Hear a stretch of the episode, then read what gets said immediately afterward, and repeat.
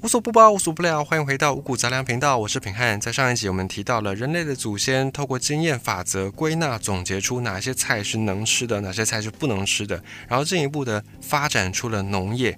但是，我们也在上一集埋下了一个伏笔。我们说，农业看似是引领人类文明更进步的一个非常重大的事件，但其实有人说。农业，它对人类来说就是一种诅咒。当人类的祖先们发展出了农业革命，开始从原本的狩猎采集生活改成定居式的农耕生活之后，人类的命运就大幅度的翻转，甚至一去不复返。怎么说呢？这个说法从何而来呢？我们先说，目前普遍在称颂这种农业革命的学者们都会说，农业的发展是人类的脑袋所推动的一个进步事件。这些学者通常会给你说，因为狩猎采集的生活不是很好，不是很稳定，所以人类的祖先迫不得已必须要发展出更加稳定的方式。于是呢，就逐渐的开发，开发出了农业，甚至呢驯化了一些动物，比方羊，比方牛，让它为人所用。最后，农业革命就因此诞生。但是现在有一些论点提出了反驳，新的论点告诉我们说，这些故事都只存在在人类的幻想当中，因为确实并没有什么样的证据告诉我们说，当年就是因为狩猎采集不稳定，所以才让人类的祖先迫不得已开发出了农业这种方式。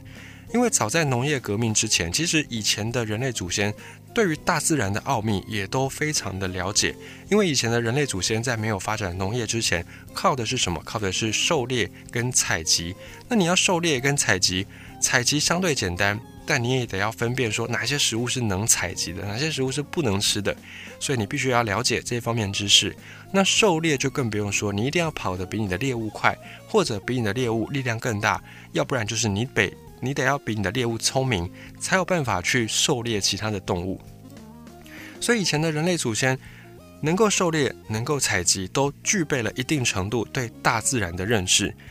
而农业革命之后带来的，并不是因此一劳永逸的轻松生活，反而让这些农民们过着比采集者更加辛苦，而且更不满足的生活。甚至因为农业的诞生，让食物的产量暴增。食物产量暴增之后，引发一系列的人类文化制度的改变，包含开始大家有了财产的观念，开始有了土地的观念，然后呢，也因此养出一大群养尊处优的、娇生惯养的精英分子、贵族，然后就不是生产，整天呢就是别人家的小孩死不完，到处去征战，然后把别人的性命都挂在自己的嘴巴上。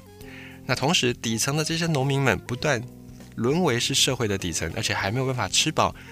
种的田、种的菜、收获的这些稻米，全部都拿去上缴给贵族，自己只能够吃得非常非常的节俭。所以，就有人说，这个农业其实是一场骗局，是一场人类文明的浩劫，导致人类现在这么样的生活困苦的一大关键点。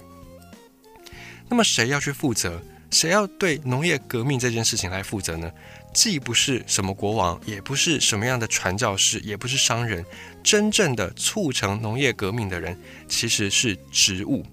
包含小麦，包含稻米，包含马铃薯。很多时候，我们人类自以为天赋异禀，自以为我们是万物之灵，是我们人定胜天，是我们驯化了小麦，驯化了玉米，驯化了马铃薯，让他们从以前古老的那种鸟不生蛋的历史当中，逐渐的变成。像现在能够丰收，而且产量足以温饱许多人的作物。如果你有机会，你可以去找一下远古时期的作物们。以前的玉米跟现在的玉米差非常的多。最早最早的玉米就是有一小株，然后可能米没几颗，大概三四颗、四五颗。现在的玉米是经过不断的培育改良之后才有的样子。现在的玉米跟最早的玉米，它们的大小已经差了将近一千倍之多。所以有的时候我们都以为是我们人类的智慧驯化了这些植物，但其实是这些植物驯化了人类，让我们发生农业革命。如果我们要讨论农业革命的话，我们就一定要跳开人类的观点，我们用小麦的观点来去看这件历史好了。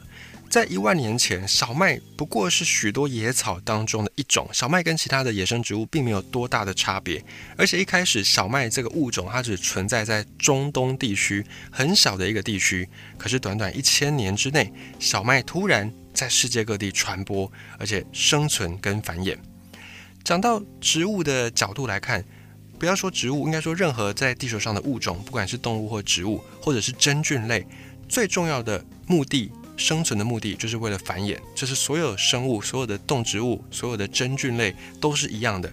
大家存在的目的都只有一个，就是繁衍，把自己的基因给传承下去。这个我们先前在自私的基因那一篇也有讲过，有兴趣的朋友也可以再去搜寻一下。所以呢，生存跟繁衍就是断定这个物种成不成功的关键。那如果用这个标准来看，小麦可以说是在地球史上最成功的植物。像现在北美大平原这边种了非常非常非常多的小麦，可是，在一万年前这里根本就看不到小麦。但现在却有大片的麦田波浪，几百公里之内甚至完全没有其他的植物，都只有种小麦。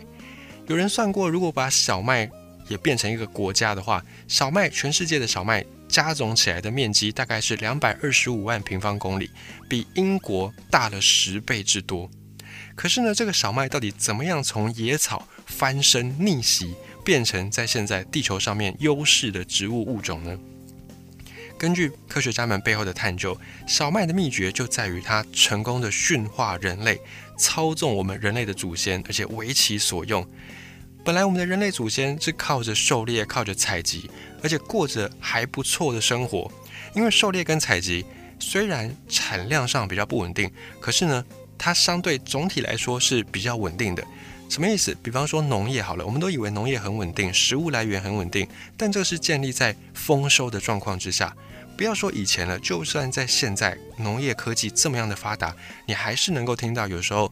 气候不好，收成很差，或者是遇到一些病虫害，或者下一场大雨，所有的作物就泡汤了。这时候农业的产量就非常的不稳定。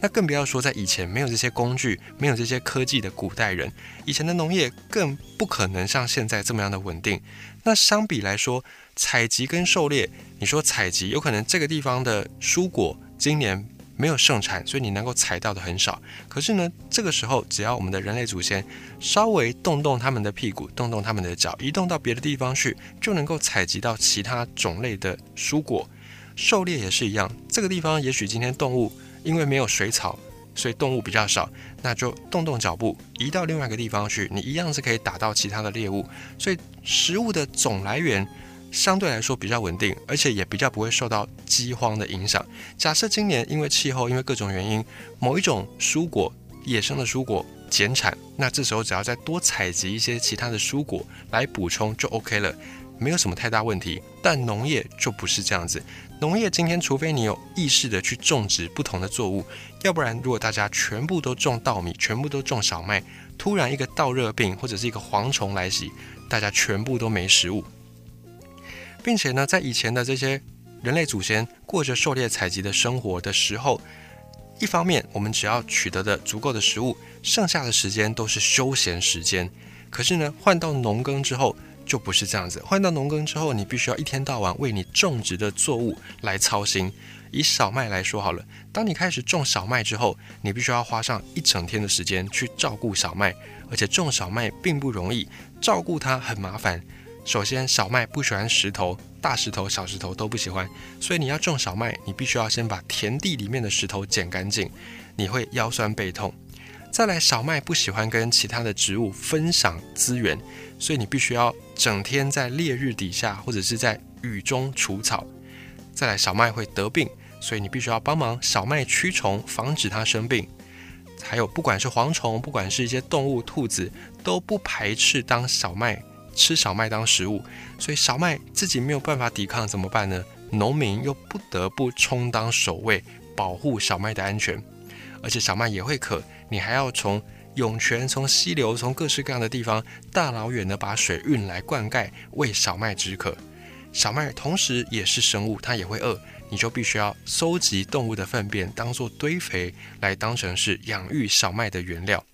但以上我们所说的这些种种的动作，搬石头啦、搬水啦、防卫蚊虫啦等等，这些动作都并不是适合我们的身体所做的。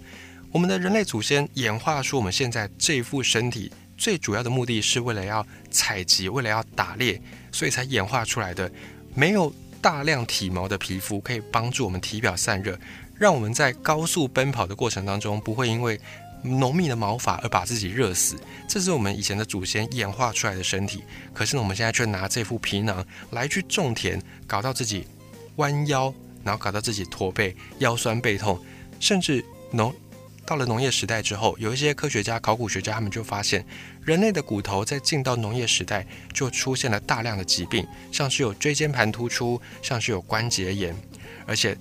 进行农业活动，你必须要花大把大把的时间，导致发展出农业的人类之后只能够定居在田地的旁边，而这个定居就彻底改变了人类的生活方式。所以，从生物的角度来说，从地球的角度来说，并不是人类驯化了小麦，而是小麦驯化了人类。那么小麦究竟有什么样的特殊的魅力、特殊的魔力，让我们的老祖宗们甘愿为小麦而放弃原本的采集狩猎这种舒适的生活呢？我们从饮食来看，小麦其实并没有让我们的祖先有太多的好处。别忘了，人类其实本来是杂食的动物，在以前狩猎采集时代，也狩猎，也吃肉，也采集，也吃蔬菜水果，所以这样的饮食相对丰富而且多元，能够摄取到比较均衡的营养。可是开始种小麦之后，大家主要的粮食作物就剩下了小麦。那小麦它毕竟只能够提供某部分的营养元素，而且谷类本来也不是人类的主食，谷类只是我们人类饮食的一小部分而已。我们的牙齿，你看牙齿就知道，我们还保留着犬齿这样的一个牙齿，它的功能就是拿来撕裂一些肉块。所以我们的牙齿最早最早就不是拿来发展只吃小麦而用的。所以这些小麦维生素含量不足、营养不够之外，还难以消化，对我们的牙齿、对我们的牙龈都会产生一些伤害。那从经济的角度来看呢，小麦也没有带给以前的人类祖先太多的经济安全。就像我们一开始讲到的，狩猎采集虽然产量上不如农业这么多，可是相对食物的来源比较稳定。今天这个地方盛产的食物、盛产的蔬果少了，就。迁移一下到另外一个地方去来采集，一样能够采集到足够的食物。那就算没有存粮，遇到了荒年也不用怕饿死，因为荒年不太可能所有的植物一起灾荒，一定有些植物灾荒，有些植物反而是短存是盛产。所以这个时候，以前的狩猎采集者的祖先反而能够度过这些粮食危机。可是农业社会就不是这样子，农业社会依靠的都是几种农作物而已，甚至很多地方只种一种单一的主食。要是缺水，要是有蝗虫，甚至爆发了一些细菌感染，这些导致饥荒死亡的人数会比以前的农业采集来的更多。再加上人类的个性其实有一点点暴力性格，这些小麦也没办法变成武器来保障人民的安全。在农业时代一开始在发展的时候，这些农民他们性格上也不见得比过去的采集者、狩猎者的祖先还要温和，甚至农民们的性格可能更暴力。因为以前这些狩猎采集者，假设遇到比较强的部落。打不过别人怎么办呢？那就搬家。虽然搬家有些危险，可是至少它是一个可行的选项。但是变成农耕之后，农耕的部落彼此之间，如果因为人口膨胀，必须要有更多土地来耕种，就容易侵犯其他部落。那这时候打不过比较强的部落的人怎么办呢？不可能搬家，不可能撤退，因为一搬家就代表你要放弃你本来的土地，放弃这些食物。搬家就代表你会饿死，所以怎么办？只好硬着头皮跟对方火拼。这个时候就导致农民经常要死守田地，跟来入侵的人争个你死我活，就导致这个时候有很多的男性因为战争的关系而战死，因为互相征伐的关系而战死，所以后来就慢慢慢慢的也改变了一些人类的社会制度，大家开始发展出了财产制度，开始发展出了国家的概念，开始有了军队的这些概念，都是可以追溯到农业革命这件事情上面。而这整个制度一直到现在，大家才相对处在一个比较平稳和平的时代。这个过程就花了一两千年。那么农民完全不幸福吗？农民开始种田、开始耕种之后，难道就完全的只有受到坏处，没有好处吗？从第一代的农民来看，就是从最早开始种田的那一代人来看，确实有带给他们一些利益。比方说，就比较不需要担心野兽的袭击，因为定居在一个地方。也不用担心风吹雨淋，可是呢，对现在人来说，农业的发生可能是弊大于利。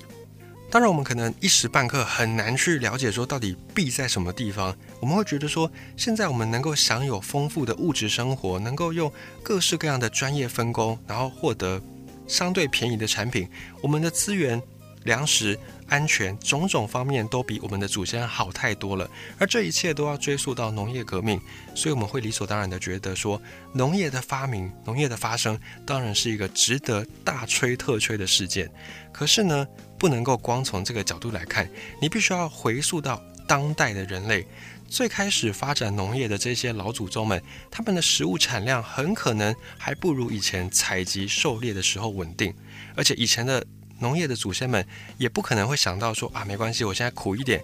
一两千年之后，我的后代子孙们可以过得更好的生活。以前的人当然不可能预想到后代子孙会怎么样，所以当时候的进行农耕的人就会觉得说，这些小麦种了下去之后，我们就必须要世世代代守在小麦田旁边，而且要放弃一定程度的自由，放弃一定程度的营养摄取。从这种种观点来看，种小麦真的是一件得不偿失的事情。但是凡存在必合理，农耕之所以到现在还存在，一定有它背后的原因。而这其中最主要也是唯一一个原因，就是因为农耕可以提高单位土地面积的产量，喂饱更多人。换句话说，就是一样的土地面积，采集狩猎假设只能够喂饱一百人，那么农耕可能可以喂饱一千人，甚至是一万人。喂饱的人差这么多。就会产生什么样的差别呢？能够喂饱越多人口的社会，就代表它有越多的人能够去进行越精细的分工，而且也代表有越多的食物产量可以去提供给其他没有从事农业生产的人。比方说谁？比方说知识分子，比方说科学家，比方说军人，这些人都不从事农业生产，可是他们的科技推动可以带动一个国家民富兵强，带动一个国家国力发展。所以农业最大的价值，唯一的价值就是它可以提供更多的食物产量，喂饱更多的人口。而这件事情呢，也间接的导致人类的演化、人类的生存跟繁衍更加顺利。就像我们一开始讲到的，如果从演化的观点来看，小麦是非常成功的一只物种，因为它驯化了智人，让智人甘愿种植它们，让小麦过了几千万年到现在还是可以。被种植还是存在在地球上，跟它同期的野草可能大部分都被烧光的差不多了，没有留下基因。而人类也是，如果我们从个体的人来看，农业时代农业的革命发生，让每一个人确实都落入到了更无底的深渊。本来每一个人都可以有多元的营养，到现在却没有办法。但是如果你以人类这个种族这个族群来看，小麦这件事情是非种不可，农业革命是非发生不可。因为农业革命喂饱更多人，让我们的基因有着更多的可能性。我们在探讨一个物种它繁衍的成不成功、演化的成不成功，我们是看它的基因多样性。因为基因越多样，代表越能够抵抗环境的变化。假设今天所有的小麦都只有单一种基因，就是全世界所有的小麦的基因都一样。假设这个基因它没有办法对抗某一种病虫害，那今天这个病虫害。假设发生了，那么所有全世界的小麦都会遭殃。可是呢，如果有一些小麦它具备了特别的基因，或者它有别种基因，刚好对这种病虫害能够抵抗，那么这个小麦就能够存活下来，不至于绝种。同样道理，在人类身上也是一样，动物的成功与否，就是看它的生物的多样性。所以，我们不会说细菌繁衍的很成功，因为细菌它基本上就是在复制自己的基因而已，它不太有什么基因的变化。而人类因为是有性生殖的关系，我们是属于比较高等的复杂的动物，所以基因的变化就非常的多样，非常的多元。而透过农业的生产，提高了粮食，人类有办法去尽可能的繁衍更多后代，保留更多的基因，让人类这个种族。更能够适应地球环境、气候的变化，然后接续的繁衍下去。所以，从比较宏观的观点，从人类种族的观点来说，农业革命确实一定要发生，而且它势必会发生。但是从个人观点来看，农业革命就是让现代人不得不超时工作不得不一直加班内卷但是没有办法过上更好的生活的那个元凶。像以前的采集狩猎时代的老祖先只要去采集狩猎完拿到足够的食物剩下的时间都可以拿去玩乐但是农业革命发生之后我们的生活显然就不是如此。而这也就是为什么有些人现在推翻了以前我们所说的农业非常好农业很赞这种论点背后的原因就是因为农业革命它影响了人类太多太多了。